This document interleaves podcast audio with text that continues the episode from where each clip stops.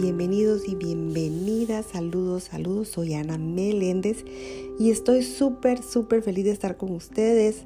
Gracias a Dios el Espíritu Santo por guiarnos siempre. Estamos en el libro de ejercicios como título y es, este, este título es una pregunta más bien. ¿Qué es el cuerpo? ¿Qué es el cuerpo? El cuerpo es una cerca que el Hijo de Dios imagina haber construido para separar a unas partes de su ser de otras. Cree vivir dentro de esa cerca para morir a medida que ésta se deteriora y se desmorona, pues cree estar a salvo del amor dentro de ella.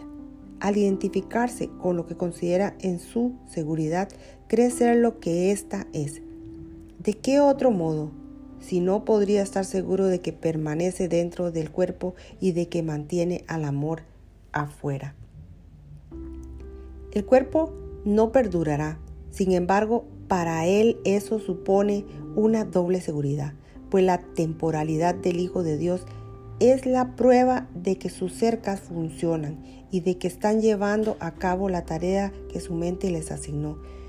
Pues si su unidad aún permanece intacta, ¿Quién podría atacar y quién podría ser atacado?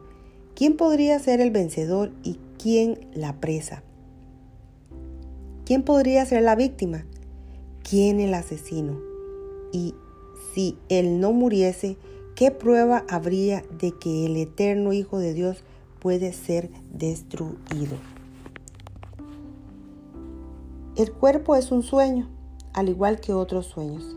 A veces parece reflejar felicidad, pero puede súbitamente revertir al miedo.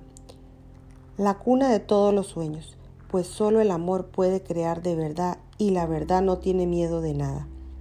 Hecho para ser temeroso, el cuerpo no puede sino cumplir el propósito que le fue asignado, mas podemos cambiar el propósito que el cuerpo obedece si cambiamos de parecer con respecto a su finalidad. El cuerpo es el miedo a través del cual el Hijo de Dios recobra la cordura aunque el cuerpo fue concebido para confinarlo en el infierno sin ninguna posibilidad de escape. El objetivo del cielo ha sustituido, la búsqueda del infierno. El Hijo de Dios busca la mano de su hermano para ayudarlo a marchar por la misma senda que él.